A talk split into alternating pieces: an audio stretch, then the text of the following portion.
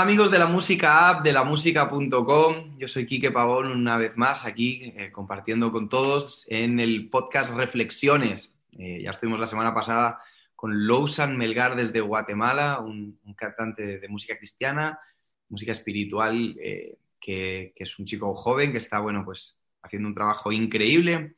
Y la verdad que hoy la charla me hace mucha ilusión porque hemos, hemos tomado un avión y nos hemos ido a la isla del encanto, a la isla del Cordero, así le llaman. Eh, yo solamente he estado una vez en Puerto Rico y quiero decir que estoy enamorado de Puerto Rico. Si los que me están escuchando nunca han ido a Puerto Rico, tienen que, en cuanto acabe la pandemia, tomarse un avión y marcharse a Puerto Rico por las playas, por la gente, pero la comida es otro nivel. Si no te gusta el, el plátano o el banano, no sé cómo se llama, vas a sufrir un poquito porque en Puerto Rico todo tiene banano, igual que en México todo tiene picante.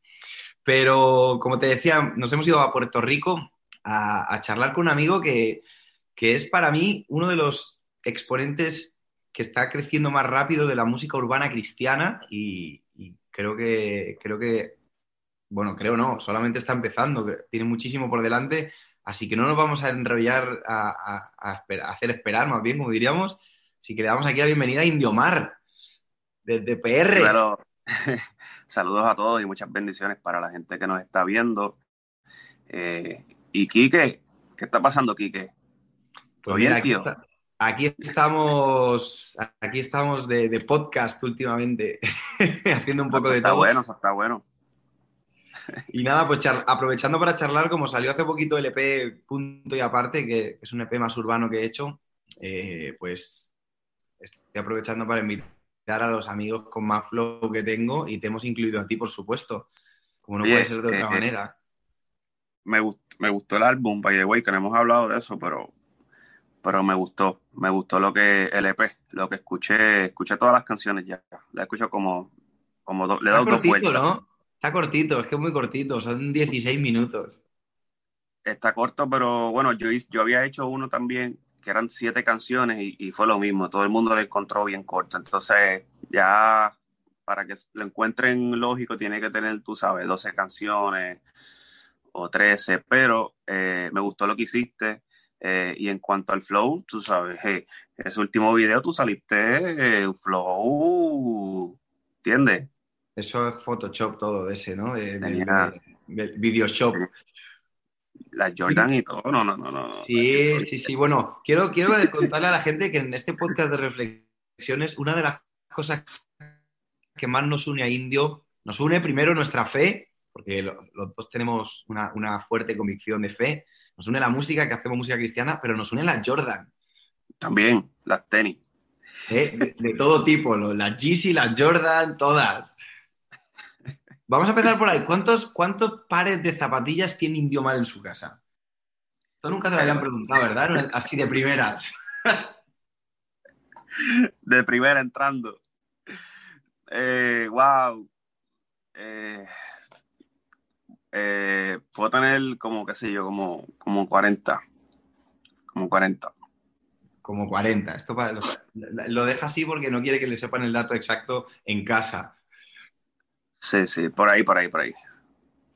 Bueno, Indio, mira, la primera pregunta que le hago ya sería a todo el mundo, que a todos los amigos que estoy trayendo. Eh, el, EP se llamaba Punto y Aparte porque yo creo que cuando, cuando tú te encuentras con Jesús, cuando alguien tiene un encuentro con Jesús, lo que pasa es que su vida tiene un punto y aparte, su historia, ¿no? Se deja de escribir una historia que, que, que vivían y empieza una historia nueva.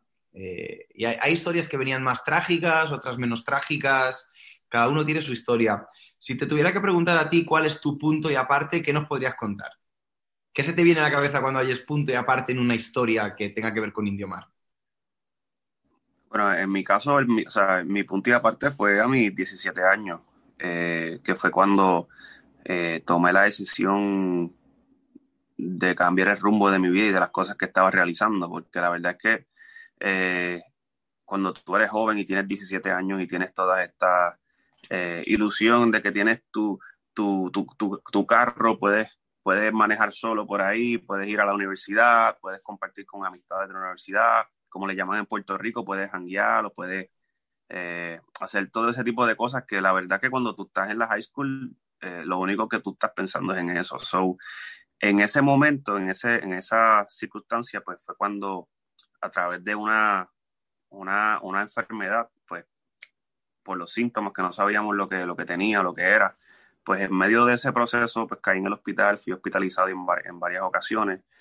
Y me vi, me vi en ese momento donde, mano, yo, yo sentía que, que todos mis amigos tenían una, una, una experiencia normal en la juventud, pero yo estaba pasando por enfermedades y como que no me sentía algo común entre los demás.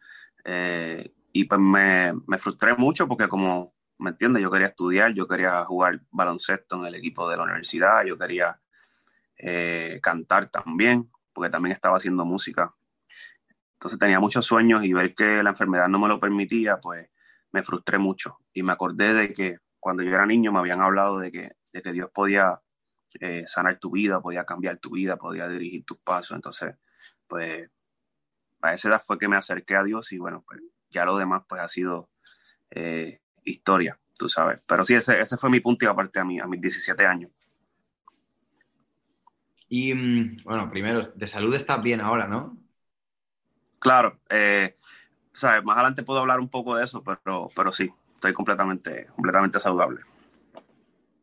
¿Y cuándo, cuándo te surgió el, el, interés por hacer música cristiana? Porque bueno, eh, como tengo entendido, mm, hacías música antes, pero no siempre hiciste música cristiana, por lo que puedo percibir. ¿En qué momento decidiste hacer música cristiana y por qué? Eso es una, es una buena pregunta. Eh, mucha gente dice, bueno, yo decidí hacer, hacer música cristiana eh, porque yo quería servirle a Dios, quería llevar un mensaje. La verdad es que yo no quería hacer música urbana cristiana. Eh, eso es una realidad. Yo crecí en una, iglesia desde pequeño, como hasta los 11 años. Yo estuve en la iglesia y, yo crecí en una iglesia bastante fuerte, ¿verdad? En lo que tiene que ver con la religión, con la vestimenta, con la música, con lo que tú escuchas.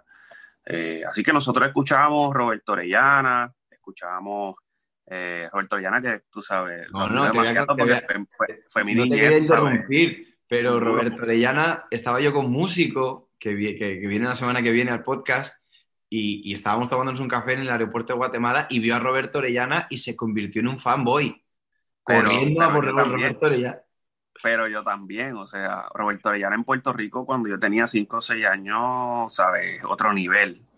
Y yo escuché demasiado a Roberto Orellana, imagínate, eh, Dani Berríos y, y muchos eh, artistas que, que, hoy son eh, Marcos Huito, son personas, ¿verdad? Que, que ya han, han trascendido en la música y han dejado un legado increíble. Entonces, pero crecí en esa música, tú sabes, la música urbana era, era como una música de pecado, o sea, era una música que a mí me la, me la prohibían a muerte, tú sabes.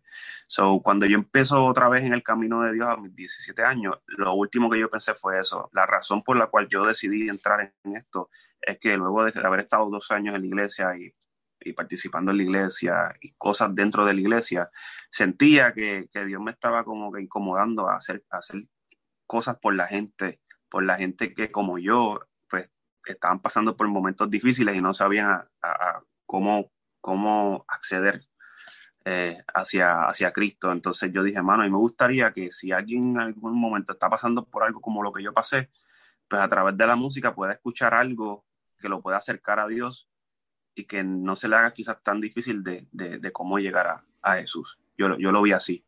Eh, y obviamente, pues, en la iglesia en la, cual pertenecí, pues también este, recibí muchos, muchos llamados de parte de Dios, que yo sé que esto para mucha gente a veces suena como muy cliché, pero la verdad es que diferentes personas fueron a, a, esa iglesia eh, y me llamaban por mi nombre sin conocerme, siempre o sea, me decían exactamente las mismas palabras como en unas cuatro ocasiones durante un periodo como de tres meses.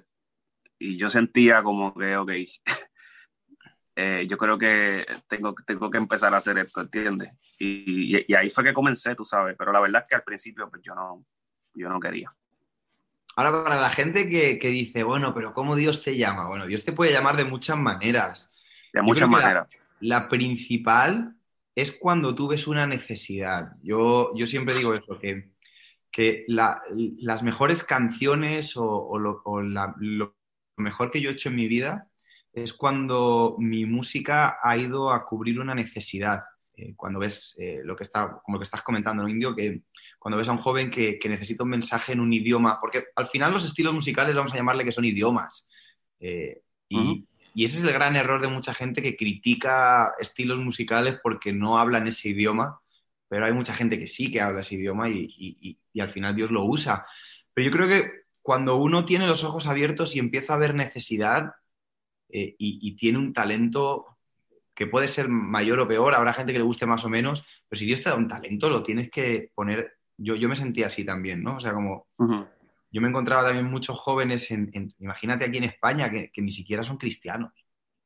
O sea, aquí la gente no se quiere acercar a Dios y yo pensaba que la música era una buena herramienta, pero no para, no para los números ni para el reconocimiento, sino yo pensando, creo que si hablamos este idioma, vamos a cubrir una necesidad vamos a, vamos a ayudar a la gente en un área de su vida, ¿no? Y, al final esos son los mensajes más bonitos que le llegan a uno por internet, ¿no? Cuando te escribe la gente, cuando esa canción tocó el punto exacto de la vida de alguien, es, cuando se convierte en, un temazo, ¿no? No tanto cuando supera X millones, sino cuando llega a los corazones de las personas. Tienes mucha razón y, hoy en día, tú sabes, después de, de haber estado 10 años en esto, eh, no solamente en la música, hablando de, conocer a Jesús y conocer su carácter y ver qué es lo que realmente Él quiere. Eh, he aprendido, hermano, que siempre la intención de Jesús siempre fue, no fue construir iglesias, sino construir personas, eh, que, porque al, final de todo, pues, las personas somos la iglesia, no son los templos. Entonces, recordamos cuando Jesús dijo, un nuevo mandamiento les doy, es que se amen los unos a los otros, así como yo los he amado a ustedes y de esa manera el mundo sabrá que ustedes son mis discípulos. Eh, y también más anterior, cuando Jesús está en medio de, toda esta gente que son bastante expertos y le preguntan cuál, cuál es el mandamiento más importante. Y él dice, bueno, el mandamiento más importante es amar a, Dios con todo tu corazón, con toda tu mente, con toda tu alma. Y el segundo, igual de, de importante que este, es amarás a tu prójimo como a ti mismo. Y en, todo, en estas dos cosas se, se, resume toda la ley. Entonces Jesús siempre fue bien enfático en que así como tú amas a Dios, eh, debes amar a los demás y que para poder amar a Dios necesitas amar a los demás. Entonces, cuando tú entiendes eso, pues todo lo que tú haces, todo lo que tú realizas, eh, tiene que ir dirigido hacia las personas, hacia construir personas, hacia ayudar a que las personas sean mejores cristianos o que, o que puedan crecer o que puedas rescatarlos, que puedas ayudarlos a, a, que puedan ser iglesias donde ellos están ubicados, porque al final de todo, pues creo que, que el reino de Dios ha llegado aquí desde hace mucho tiempo y la gente está, mucha gente está esperando irse al reino, pero la verdad es que el reino de Dios ha llegado a la tierra a través de cada uno de nosotros y nuestra responsabilidad es seguir construyendo personas. ¿Cuál es la canción favorita? De... A ver, te voy a hacer dos canciones, me tienes que decir. Me tienes que decir tu canción favorita y la canción favorita de otro artista que, te motive y me tienes que argumentar la respuesta. Ok. Porque no, vale que se te ocurra ahora, bueno, pues eh, yo qué sé, la de Redimidos y ya, sino una tuya. Una tuya, yo sé que a, mí se me hace más difícil escoger canciones mías que de otros, porque todas llevan un poquito de mi corazón, entonces es complicado. Pero bueno, tienes que escoger una tuya y una de otro artista. Eh, de las mías, tiene que ser de las que han salido o de las que no han salido, porque... No, bueno, de las que no han salido, la, que, la que más te guste, así, así no te dejas con el hype también. Mira, no sé, de, las que, de las que han salido, pues yo pienso que de mis favoritas eh, definitivamente es eh, Bajo tu amor. O sea, para mí es como que mi canción favorita de todas las que he hecho. La nueva, o sea, tú sabes que cada canción nueva es como que tu favorita. ya las otras como que.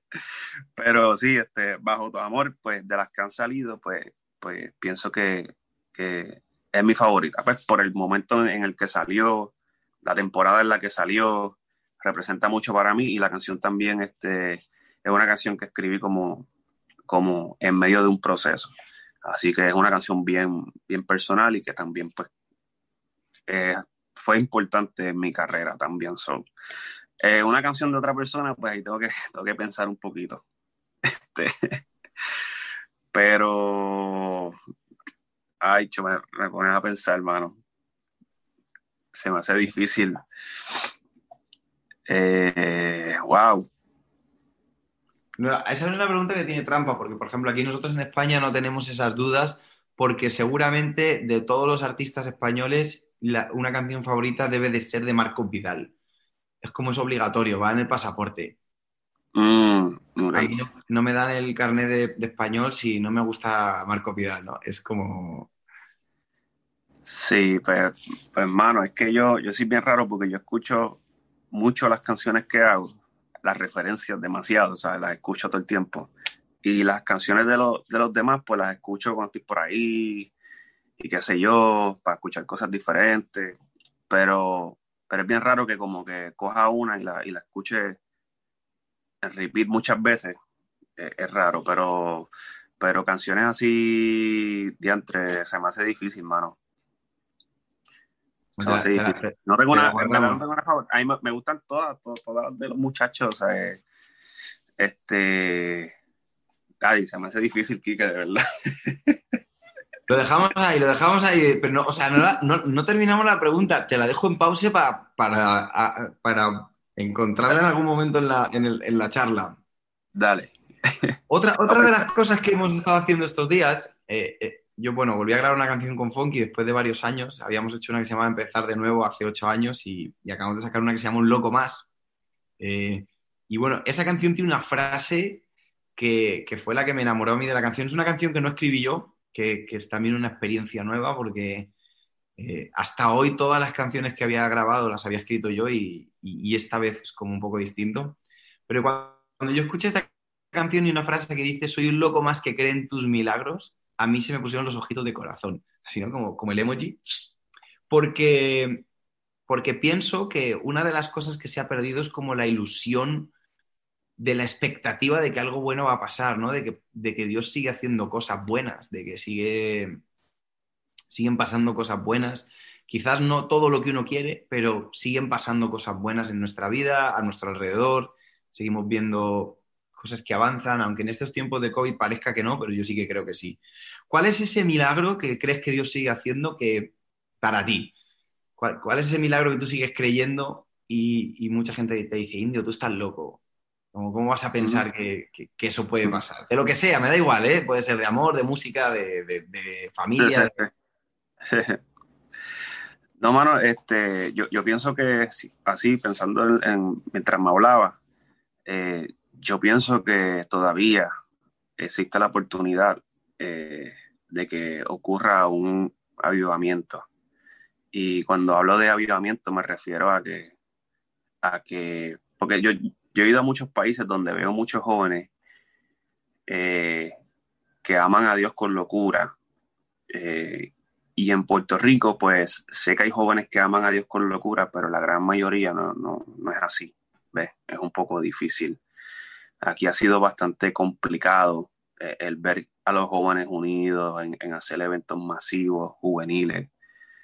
Y yo, mano, yo, yo sigo creyendo en que, en que, en que así como Puerto Rico, en, cuanto a la música urbana, ha sido como una plataforma para que lo que es el reggaetón y todo esto, pues como que se vaya global. Y ahora tú ves que ya, ya el reggaetón no, como quien dice, no es de Puerto Rico, porque ahora hay, hay colombianos, hay españoles, hay de todo tipo de, de, nacionalidades que hacen reggaetón.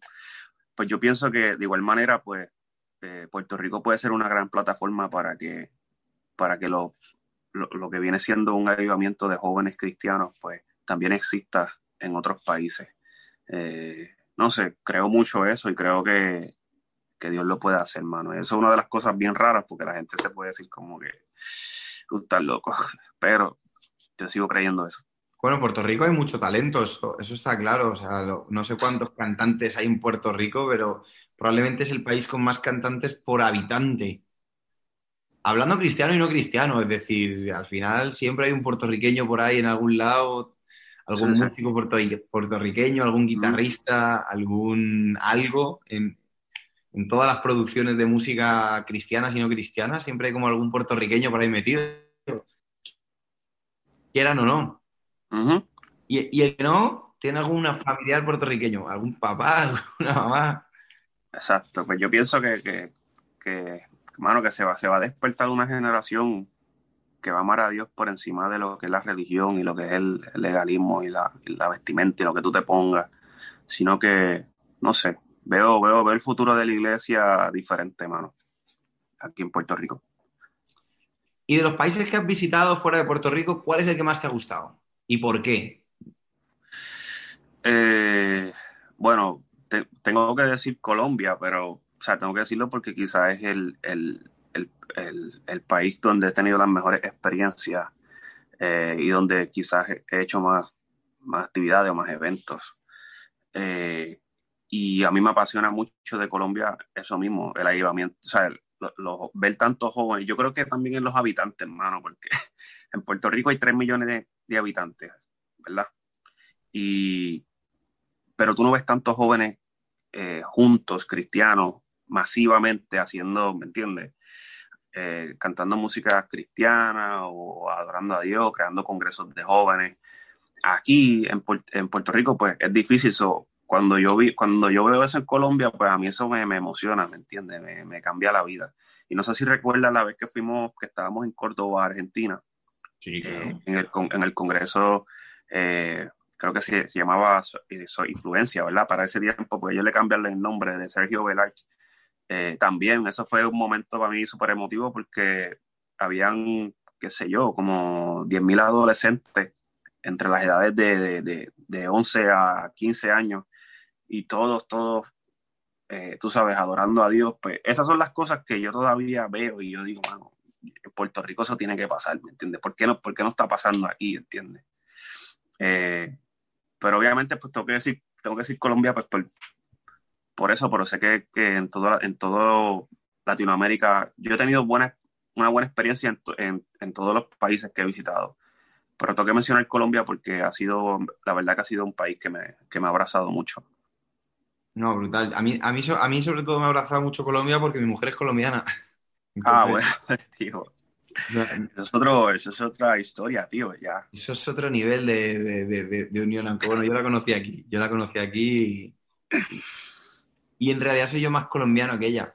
Pero sí que es verdad que Colombia es un país muy especial, pero la gente también es muy, es muy especial, ¿no? Además de, yo creo que los países los hace la gente. Tú puedes eh, tener un país con mucha buena comida, buena arquitectura, pero si la gente no tiene calor, y en el caso de Colombia sí que lo hay. Sí que yo estoy ahí contigo. Aunque yo siempre digo que los mejores conciertos son en Argentina. Eh, no sé por qué. En mi caso, yo, el público argentino es como... Yo, tengo un dicho aquí con, mi banda, que si uno va a Argentina y le va mal es que es muy malo.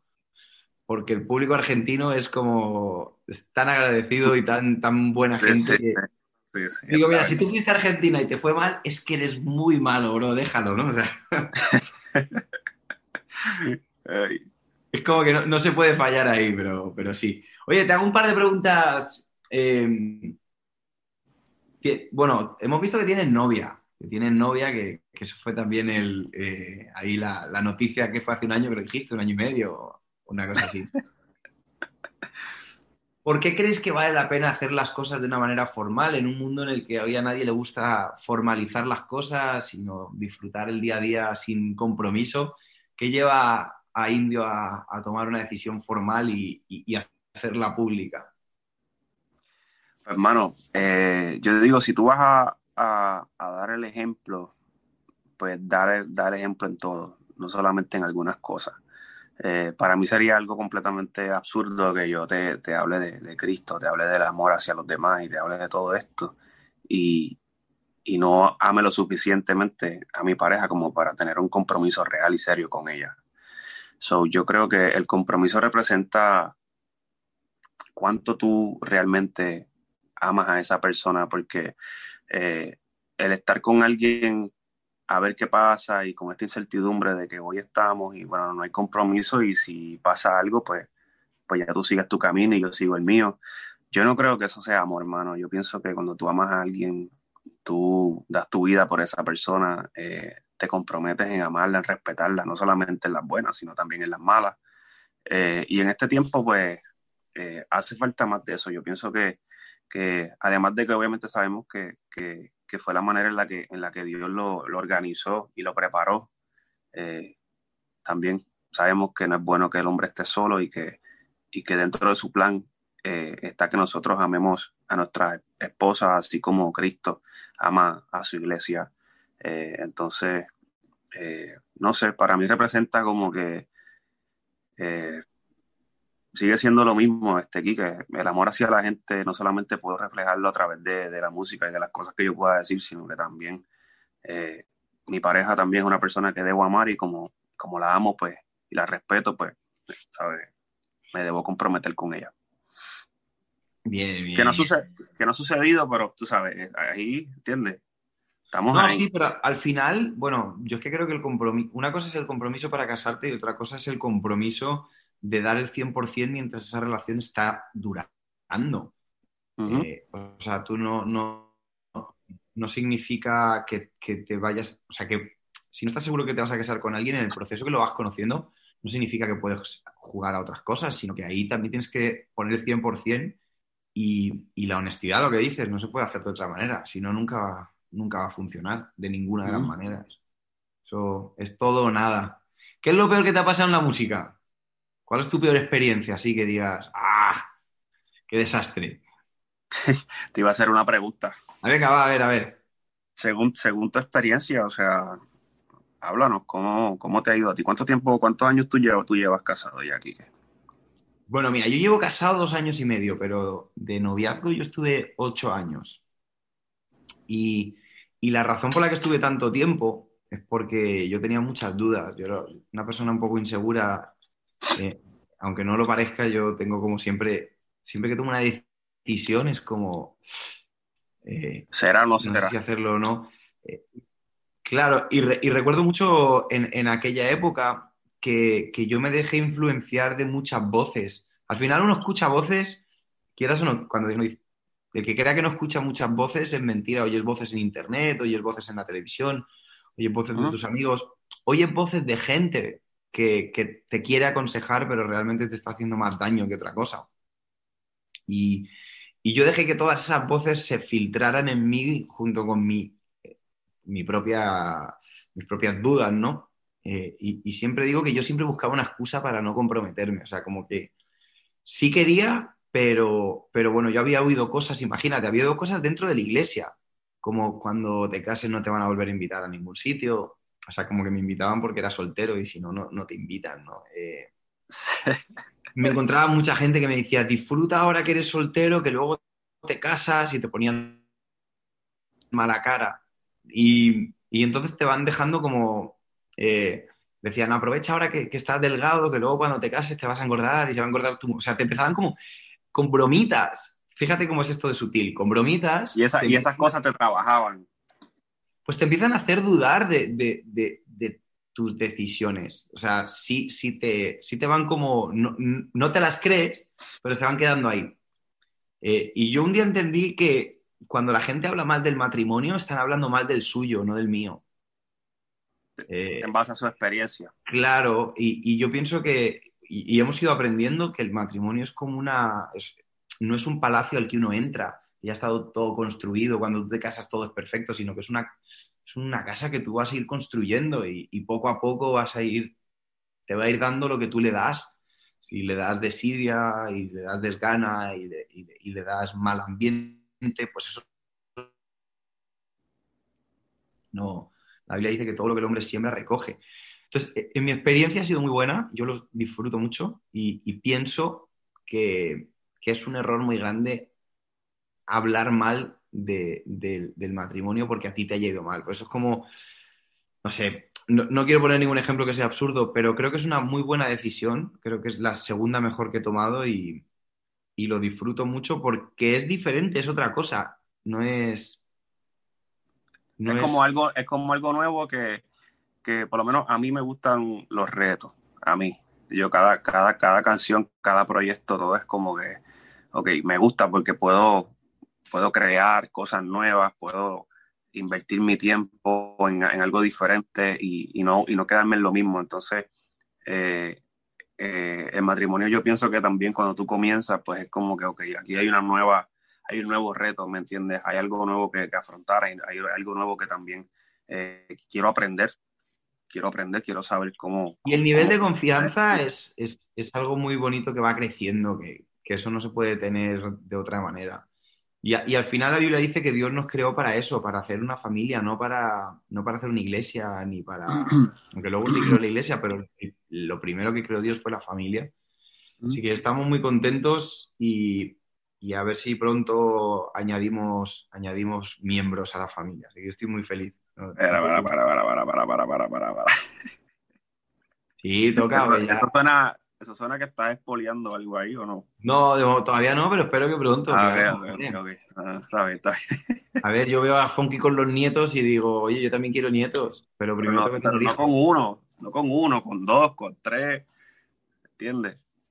Claro, pero bueno, creo que es muy bonito y creo que, creo que si hay alguien que tiene dudas, yo, y está escuchando esto, le diría que, que es la mejor decisión que van a tomar tomar, que no es fácil, que, pero no, no conozco nada que valga la pena que sea fácil. Nada. La comida rápida no es buena. Eh, la comida buena es la que te cocinan despacio. Y, esto es igual. Puedes comerte un burger en tu relación emocional, pero te va. ¿Cómo, le, cómo se llamaba en Puerto Rico? El hamburguito. ¿Cómo es ese sitio?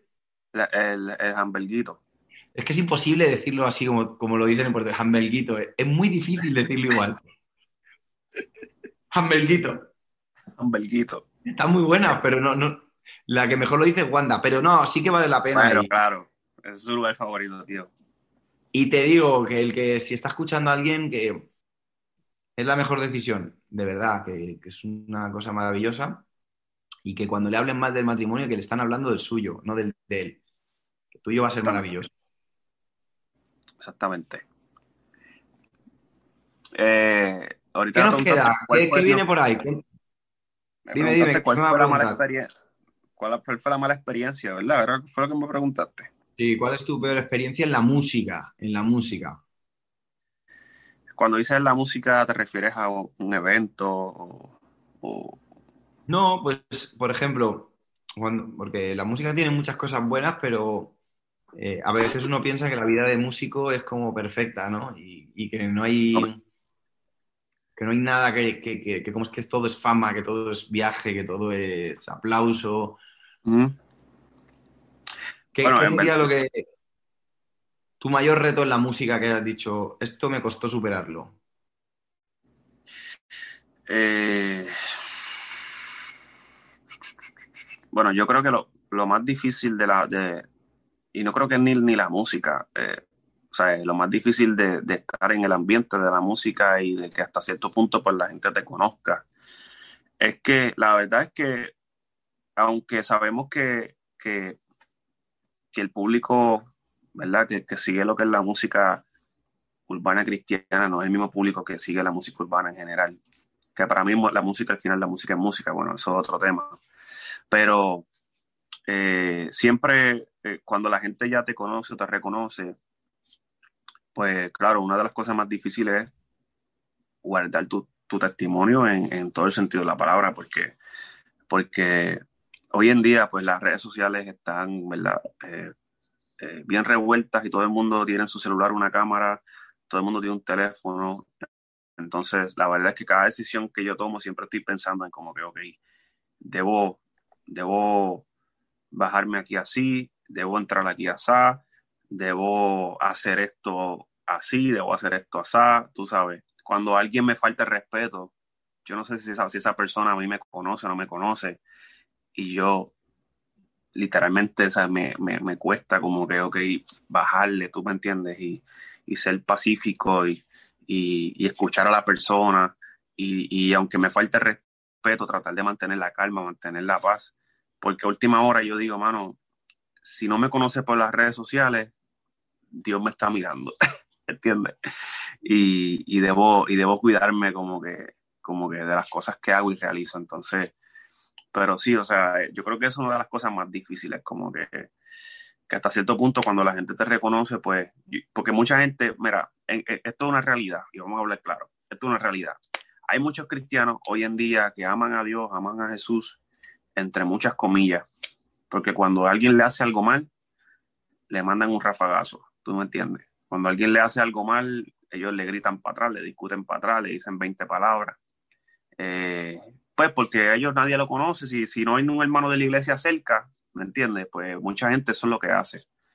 Y cuando tú estás acá, pues es diferente porque no solamente Dios te está viendo, sino que hay personas que te pueden reconocer en, el lugar donde tú estás y tú tienes que cuidarte. Yo me cuido en todos lados, tío. El aeropuerto, en, en eso yo estoy aware de eso siempre, como que yo me cuido, cómo trato a la gente, lo servicial.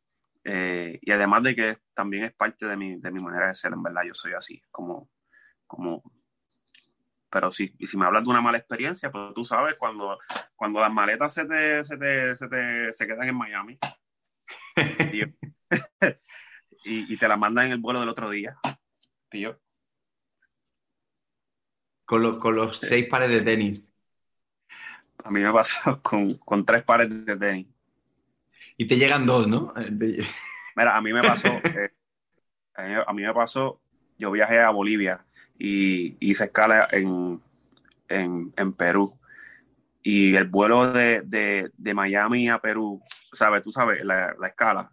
Me bajé de un avión en el 27 y me monté en el 28, tú sabes, al lado. Y cuando me monté ya estaban cerrando todo. ¿Me sigue? Eso no es culpa mía. Entonces yo me fui, cuando llegué a Bolivia la maleta nunca llegó y el pastor de la iglesia tuvo que comprarme ropa para que poder cantar porque yo no tenía ropa. La maleta, la maleta que andaba conmigo de mano, lo que tenía era este, ropa de dormir y eso. Bueno, por lo menos dormiste cómodo. No, no dormí cómodo porque tú sabes que en La Paz la altura no te deja dormir cómodo, menos el primer día, tío. Tú habías perdido la paz, pero no por la altura, sino por los tenis. Exacto. Eh, hay una, hay una paz que sobrepasa la paz de la altura, que es la, paz, de, los tenis. Indio, tío, vamos a ir terminando. Gracias por estar. ¿Qué, viene, qué viene nuevo para, dejar a la gente ahí con eso y, dónde lo pueden encontrar? Bueno, eh, recientemente eh, lanzamos una canción con un amigo de Puerto Rico que se llama Alwin Vázquez. La canción se llama ¿Qué sería? Eh, está buenísima, pueden buscarla en todas las plataformas digitales. Y tengo una nueva canción que ya hicimos el video musical y pues, va a estar saliendo en, en diciembre. Eh, todavía no sé cuál es el número exacto, pero pendientes a eso porque es una canción muy especial. El video es muy especial para mí. O sea, lo grabamos en, en Oregon, en Portland. Eh, y en un, el lugar, de, o sea, Portland como tal es un lugar demasiado de muy, de muy lindo, como tal, lo, lo, lo, lo natural, tú sabes, del lugar. Así que eso viene por ahí en diciembre. Así que. Brutal. Gracias por tu tiempo. Nos vamos a despedir aquí de la gente. Solamente recordarles que, siempre pueden encontrar en Jesús un punto y aparte en su vida, que es, eh, que es la mejor decisión que pueden tomar eh, sin ninguna duda, que es aceptar a Jesús, darle una oportunidad, no ir a no ser religioso, sino vivir una, relación con Dios. No queremos nunca olvidar de, de deciros esto, que si el Señor ha podido cambiar mi vida o la de Indio, puede cambiar la tuya, porque somos mucho más cabezones, como decimos en España, que tú, y, el Señor ha hecho la, obra, así que teníamos a que le des una oportunidad a que veas lo que Dios quiere para ti y que, eh, y que si Dios ha hecho algo increíble, pues nos escribas y nos cuentes. Si, nos encantaría leerte. Así que nada, Indio, gracias. Gracias a ti, brother. Y nos despedimos de todos. Un abrazo muy fuerte. Nos vemos la semana que viene, que tenemos otro invitado de lujo. Y abrazos para todos. Bendiciones.